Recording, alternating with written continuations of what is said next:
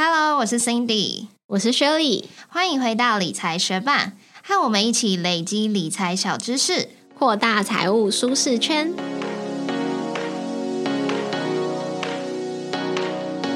节目开始之前，我们要来分享一位学伴在 Apple Podcast 的留言。他的名字是曾彼得。他说：“很清新的理财频道，因为看了一些和 Fire 相关的书籍，所以开始寻找相关的理财 Podcast 来吸收知识，才发现了你们的节目。觉得你们听起来虽然很年轻，但却很认真的帮大家整理很多理财相关的 topic。”把复杂变简单，真的很厉害。我自己也学到了不少，谢谢你们。推荐给想从基础增加财商的朋友。有句话说，你不一定要很厉害才开始，但得先开始才能很厉害。理财学伴就是个很棒的开始哟。非常感谢这位 Peter 学伴特地到 Apple Podcast 为我们留下五颗星。看到你的留言，觉得还蛮有趣的。因为今天我的家人才跟我说，虽然从 Podcast 上我们可能声音听起来是很年轻的，但是他觉得我们年纪已经很不年轻了。是这样吗？至于吗？也也算啦，我觉得 慢慢的觉得自己不太年轻，那也很开心我们的节目能够帮助到 Peter，也非常欢迎你再把我们的节目推荐给其他想从基础增加财商知识的朋友哦。也谢谢你的收听，节目准备开始喽。不晓得学伴们看到今天 podcast 的标题，会不会觉得是我跟 Shirley 两个人，其中有个人怀孕了呢？那大家应该知道 Shirley 是已婚人士，所以如果有这个怀孕计划的话，应该比较容易是她。Shirley，你怀孕了吗？没有，我没有怀孕。我的妈妈跟我的婆婆可能也正在听这个节目。我在这里跟你们说，我真的没有怀孕。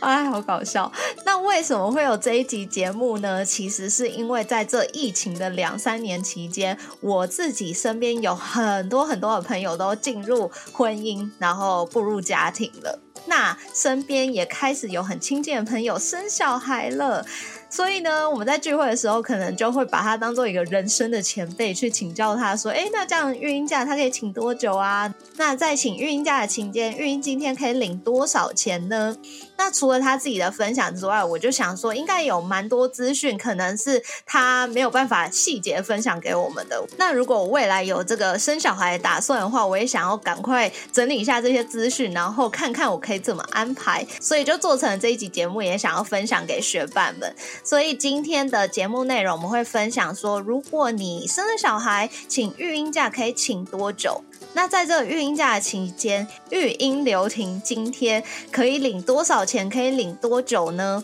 如果你或者身边的朋友有想要生小孩的打算，都欢迎你们一起来听这一集的节目哦。那我们就先来分享有什么样子的资格可以申请育婴假。如果你在现在的公司工作年资有满六个月，而且你的小孩还未满三岁的话，只要你符合上述两点，你就符合申请育婴假的资格了。只要在育婴假开始的十天前向公司书面的提出申请就可以喽。而且，就算你的工作年资未满六个月，只要你的公司同意，你还是可以申请育婴假哦。那无论是男性、女性、未婚或或者是同婚，只要是符合资格的劳工都可以申请育婴假。而且在就业保险法修订之后，从二零二二年的一月二十号开始，父母可以同时请育婴假哦。那育婴假可以请多久呢？在小孩满三岁之前，育婴假最长可以请到两年。不过，两年的育婴假可以不用一次请好请满，可以以一次六个月为单位来请育婴假。但如果需要请短于六个月的育婴假，最短的请假期间也要至少三十天，而且必须在三十天前就向雇主提出申请哦。另外也要注意，请短于六个月的育婴假，最多也是以两次为限。那如果多个小孩的话，育婴假怎么计算呢？如果同时有两个以上未满三岁的小孩，那么育婴假的请假期间和次数都需要合并计算，并且是以年纪最小的孩子受抚育的期间两年为限，是不是有点没有完全理解？那我们就直接举例来看。如果是双胞胎的话，那因为双胞胎的年龄是相同的嘛，所以育婴假最长就是请两年，这个没有疑问。那如果小孩年纪不同呢？假设老大是二零二一年六月一号出生，老二是二零二三年一月一号出生，那么第一胎的育婴假可以请满两年。假设从老大出生日开始请育婴假，请假期间是二零二一年的六月到二零二三年的五月底。那当第二胎想要请育婴假的时候，因为育婴假期间必须要合并计算，所以就要扣除跟老大育婴假重叠的五个月，也就是二零二三年的一月一号到二零二三年的五月三十一号。也就是说，老二的育婴假最多只能再请十九个月。如果从老大育婴假结束后，继续开始请老二的育婴假，那么就可以请到二零二五年的七月。不过，如果雇主同意的话，也可以。两胎都请两年的育婴假哦。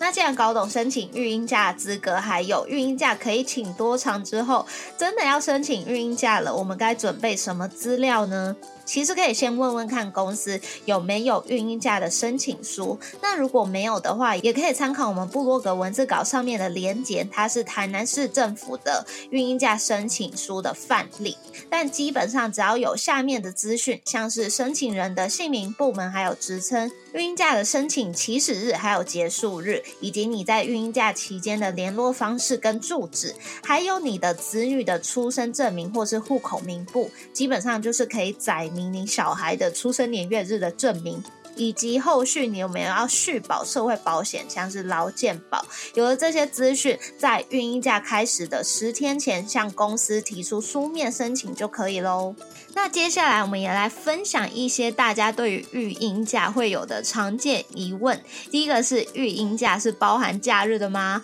是哦，因为育婴假它并不是以工作日来计算的，所以是包含假日的。那再来，育婴假会算年资吗？在育婴留停期间，年资是怎么计算的呢？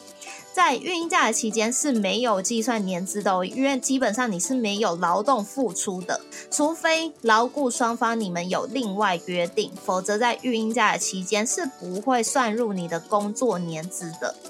那再来孕假的期间，其实你还是可以继续续保参加社会保险，像是劳保或是健保。那当然，你也可以选择转出。但如果你是选择继续参加续保的话呢，你就还是会需要负担这些保险的费用。在孕婴假期间，劳保费的部分你会自行需要负担二十趴，但是可以选择递延三年再缴纳。但雇主在你请育婴假的这段期间，他是不需要缴交你的劳保费的。那在请育婴假期间的健保费，你是必须要自行负担三十趴，一样可以申请递延三年再缴纳。那雇主在你请育婴假的这段期间是不需要帮你缴交健保费的，是改由政府补助。所以，如果你选择继续参加劳保跟健保，你可以请公司帮你填写这个继续投保的申请书，附上你小孩的出生证明或是户籍资料，向劳保局提出申请就可以了。那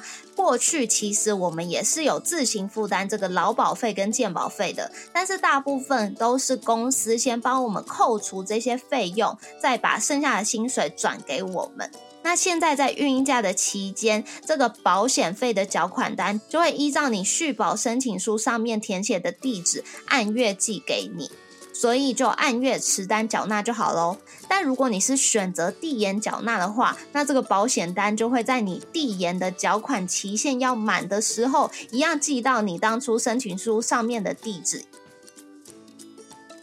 如果育婴假还没有结束，可以离职吗？可以，但是如果有申请劳动部的育婴留停津贴，离职之后就不能够再继续领取这个津贴了哦。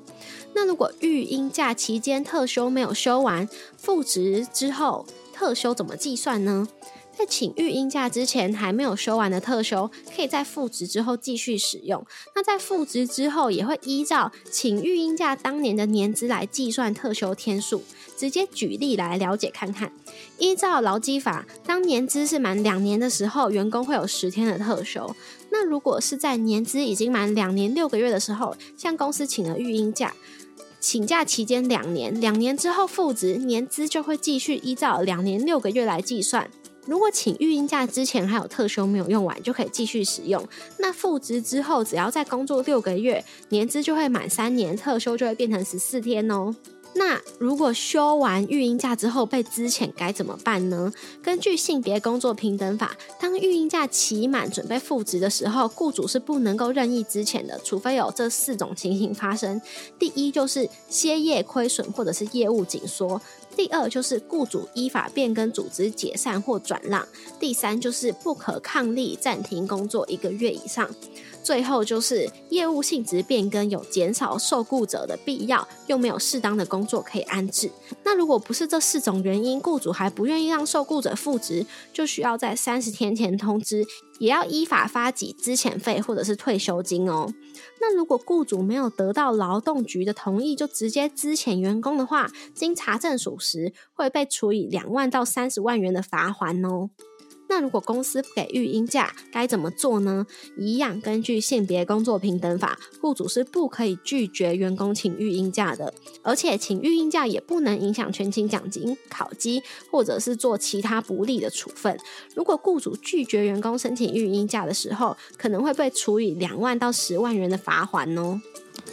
广告一下，理财学办也有 Instagram 喽。快去 Instagram 搜寻理财学伴，follow 我们，获得更多理财小知识吧。那虽然听完上面的说明，了解了，我就算请育婴假，公司也是不能随意之前我有稍微比较安心一点，但应该还是有不少父母会担心，请了育婴假之后没有薪资收入，生活会有一点困难，毕竟还要养这个宝宝，所以政府也是有配套措施的，让请育婴假的父母可以去申请育婴留停津贴，维持一定的收入。那我们就来看看什么样子的资格可以去申请育婴留停津贴。首先，你必须参加就业保险，年资合计满一年以上。再来，你的宝宝是未满三岁的，而且你已经向公司办理好育婴假喽。而且你并不是公司负责人，只要你符合上述的四个条件，你在育婴假的期间就可以去申请育婴留停津贴。而且在修法之后，如果父母双方都有申请育婴假，是可以同时申请领取育婴留停津贴的哦。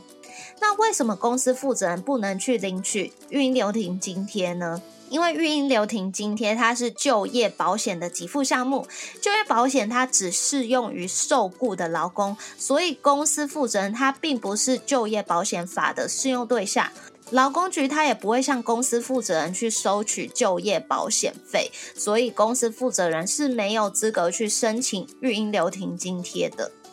但就算你符合资格，也要注意，假设不小心误触了下面四个条件，也不能领取育婴留停津贴哦。如果你在育婴假期间有去兼任其他盈利单位的负责人，包含董事、监察人、合伙人还有经理人，又或者你在育婴假期间有另外接工作、兼职或者是接案，还是你在育婴假期间有去领取劳工保险伤病给付。又或者是你在育婴假的期间去农会参加了农保，只要有上面讲的这些情形，你就不能去领取育婴津贴哦。大家应该也很在意育婴留停津贴可以领到多少钱吧？根据就业保险法，育婴留停津贴的金额是从育婴假当月开始算起，投保人前六个月的平均投保金额的六成，再加上一百一十年起加发的两成留职停薪薪资补助，每个月可以领平均投保金额的八成。以目前劳保最高投保薪资四万五千八百元来计算八成的话，育婴留停津贴每个月最多可以领三万六千六百四十元。那育婴留停津贴是会每个月发放，每一名子女最长是发放六个月，未满一个月的话，则是以一个月来计算。因此，如果父母双方都各自领满六个月，可以领到接近四十四万元哦。另外，也可以透过劳工局的试算系统直接算看看可以领多少钱哦。那如果有多名子女的话，育婴留职津贴怎么领呢？就算是同时抚养两名以上的子女。育婴留停津贴还是每次只能申请一人，因此从育婴假开始的时候，就要先申请其中一名子女的育婴留停津贴，等领完六个月的育婴留停津贴之后，才能够再次提出另一名子女的育婴留停津贴申请哦。例如说，在二零二三年的一月一号到六月三十一号领老大的津贴，然后在七月一号到十二月三十一号领老二的津贴。那育婴留停津贴一样可以请公司帮你申请，或者是你也可以直接透过劳工局的医化作业系统，透过自然人凭证线上办理就可以了。那如果不晓得怎么线上办理，也可以直接去各地的劳工局办事处。填写好申请表，并且提供孕衣假的证明，还有子女的户口名簿影本，以及你个人的存证影本，就可以申请喽。那接下来，我们也来分享一些关于育婴留停津贴的常见疑问。假设在领取育婴留停津贴的期间内，可不可以另外兼职找工作呢？答案是不可以哦，因为育婴留停津贴就是为了让暂时没有工作收入的父母去领取这个补助，所以如果你另外有工作收入的话，就不可以继续请领这个育婴留停津贴了。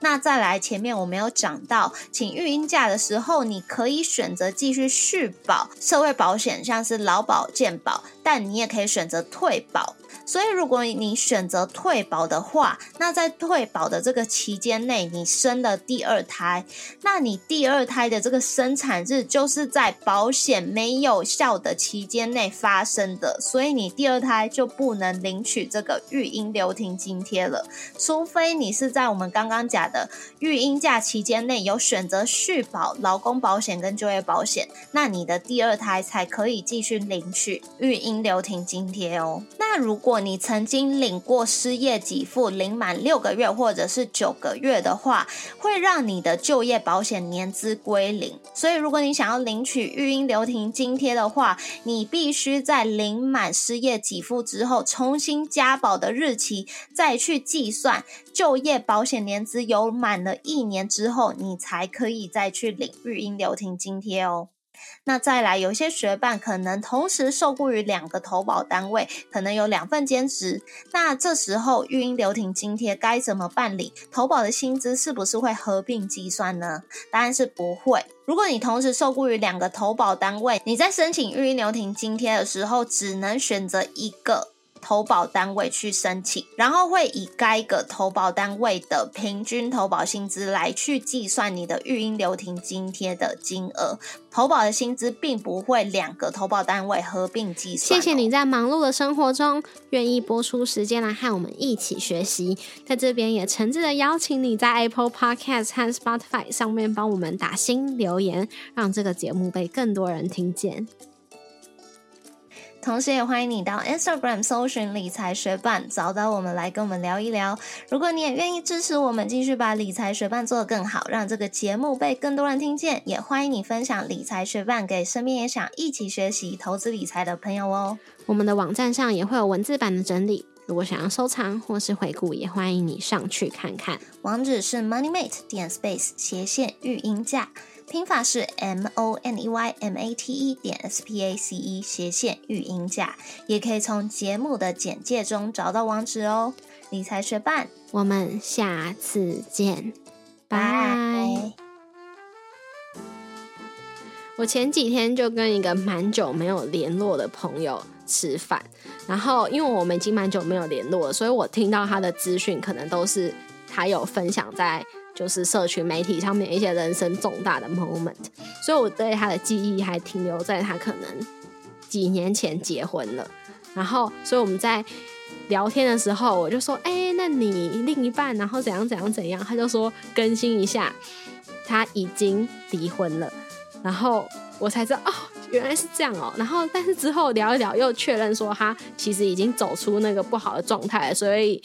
就我们还是有聊一些感情的话题。然后我有跟他分享一些，就是我自己结婚，或者是我跟另一半也加起来在一起，可能五年吗？五六年的时间，就是到现在，我觉得我们感情还算蛮好的。中间我做了什么事情？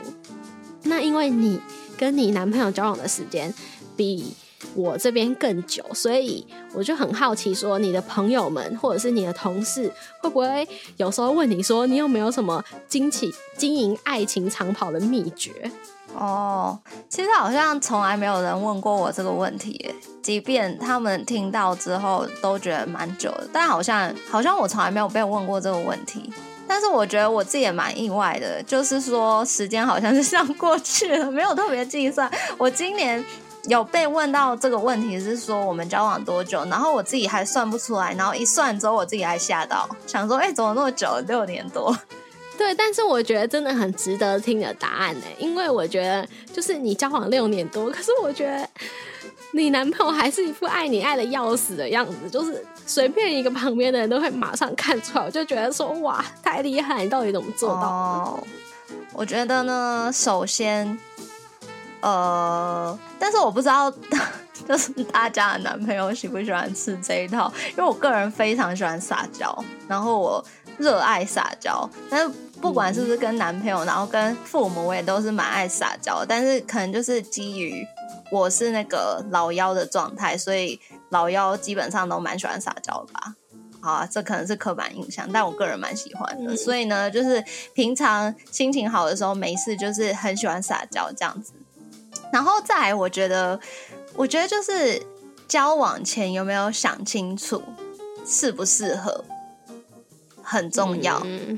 对啊，因为我觉得蛮多都是当下觉得感觉不错，可是可能一些情况不适合交往。比如说，像我个人就是非常不会想要尝试远距离，因为我个人很清楚，我这个人应该是没有办法远距离的人。但如果你是觉得你是可以远距离的人的话，那当然就是也没问题，但是如果你其实想了一想，觉得说哦，好像没有那么喜欢远距离，但是呃，可能跟这个男朋友的阶段即将要进入远距离，那可能就蛮容易分手吧，我觉得。然后再就是，我觉得我也会很容易，就是很坚定的觉得哪些人不行，所以在暧昧的期间，可能看到某个点。我就可以很坚决的，呃，坚决的断绝关系，对啊，所以我觉得不适合的话，蛮前面就会发现了。如果是一些比较呃容易浮现的问题，但交往过后之后，还是会有交往过后才发现问题。可是这就是要靠沟通啊，所以我觉得就是有沟通吧。但是如果沟通之后觉得不行的话，我也是会蛮明确的说，我想要分手这样子。那你沟通有什么技巧吗？啊，我真的不是沟通大师，因为老实说，我们前两天，我觉得你是沟通大师，我觉得你很，可是我的脾气很差。哎，我们接下来要做那个人类图特辑，我觉得就是我情绪中心没有定义的原因。以前我可能不知道为什么，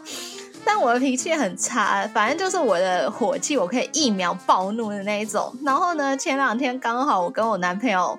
我觉得每次都不能说我们吵架，就只能说我很生气，因为他们有要你他你单方面骂他跟我吵，这也可能是我们的一个在一起很久的原因，因为他们要跟我吵。但是反正我当下很生气，我就会不爽的、很生气的讲话。可是通常我也不会无缘无故的发脾气，所以一定都是有原因的。然后呢，反正前两天我真的非常生气，然后我男朋友就突然在我，因为后来晚上我就不生气，我们就和好了。然后呢，他就在隔天说出我居然有一个生气的 SOP。然后他说出来之后，我虽然很想揍他，但是我觉得我好像也不能否认我有这个生气的 SOP。你的生气 SOP 是怎样？我生气的 SOP 就是在于哦，可能发现一些发生的一些事情，让我觉得不太开心了。那现在是在不太开心的阶段，但是如果这个事情一直的，就是持续的发生，还没有结束的话，那我就可能开始进入要生气的阶段。然后呢，要生气的阶段再来就进入真的生气的阶段，但真的生气的阶段可能就开始不爽的跟他讲话了。但是真的生气的阶段如果持续了一段时间，我就进入委屈的阶段。委屈的阶段就是觉得我怎么那么可怜，然后我好生气这样子，然后我就哭，然后我就被气哭，然后气哭之后就发飙一顿之后。哦，我就会好累，然后我就不讲话，大概是这样。有一个这样的，所以你委屈的气哭，你还会发飙一顿哦。因为我前面很生气的时候，我就发飙啊，然后委屈的气过的时候，就是边哭边讲话这样子。哎、但是我觉得我会给分享给学伴。我不确定，可能是我没有真的听到你跟他很生气的时候讲话的样子，我就觉得，就算你有点不爽的跟他讲话，还是蛮撒娇的。哦，那就是你没有看过我生气的样子。不知道大发飙是怎样，因为我记得我以前跟你讨论的时候，我以为我们两个都是属于，嗯，觉得情绪有点不对，或觉得这件事情有点怪怪的时候，会先安静一下，然后因为我们平常可能话很多，所以安静一下就会很明显，然后他们就有机会开始思考刚刚发生了什么事，所以没错，没错。所以呢，如果是这个阶段，就是我前面觉得事情不接不对劲的阶段，有点不舒服的阶段，那时候还是还可以平静讲话的时候。但是如果我平静讲了，哎，可能我是平静地讲说，哎，我可能不喜欢这件事情，但是这件事情如果它持续的一直发生的话，我可能就会进入生气的阶段。所以你刚刚说，就是这好像三四个阶段吧，每一个阶段大概多久，或者是全部加起来会是多长？不一定，可能会拉很长。但是像前两天那件事情，就是我觉得他在拿一张，反正我觉得他正在嘲笑我，然后那个嘲笑大概呃持续了两到五分钟之后，到到五分钟之后我就非常不爽。但是某件事情可能可以持续几个好几个月，嗯因为它可能发生的频率并不是那么长的。那这样好像没有给到什么意见，只讲我生气的时候对。啊，就讲你发飙。可是我觉得你除了发飙以外，你是蛮会沟通的。就是如果说你真的觉得那是一个他需要改掉的习惯的话，你会怎么样去讲这件事情呢？或者是如果嗯，或者是你有被要求去改变过吗？哦，我觉得哦，那我觉得我我可能是我还蛮我还蛮尊重每个人的，就是说、我很不喜欢别人管我，所以我相同的我也很不喜欢管别人，所以大部分我都可以很接受每个人做自己，但是人总是会有底线的，所以所以我沟通的通常就是我的底线。但是，所以因为但但因为那是我的底线，所以如果不能做到，我可能就会选择分手。所以，所以我的沟通就是，我其实平常都不太会说怎，呃，我平常都不太会觉得怎么样。但是如果一碰到我的底线，我就会觉得哦，这是一个警讯，因为我会觉得说哦，我没有办法，就是呃。持续这样生活下去很多年，所以呢，我就会提出来沟通，然后我会先讲说为什么我觉得我不能接受这件事情，然后做呃发生这件事情的时候会有什么感觉，然后看看对方有什么想法。那如果他还是坚持的话，那我就会跟他讲说，那我们不适合就分手吧。但是如果他觉得说哦可以改进的话，我会跟他讲说，那你可以怎么样子做，我会觉得比较呃不会。有怎样的感受，就是帮他找出一个替代的方式，因为可能他选择做做那样子的事情，并不是说他特别有有坚持一定要以这样的方式去做，他可能用别的替代方式也可以达到他想要做的事情，所以我就帮他找别的替代方式。然后预写一段期间，如果他有真的按照他的替代方式做，我也不会再感觉到不舒服的话，那我就可以接受这件事情。嗯。好，非常模糊，但是很认真的回答。对啊，哦，好，那我可以提出一个举例，就是说我男朋友平常虽然很，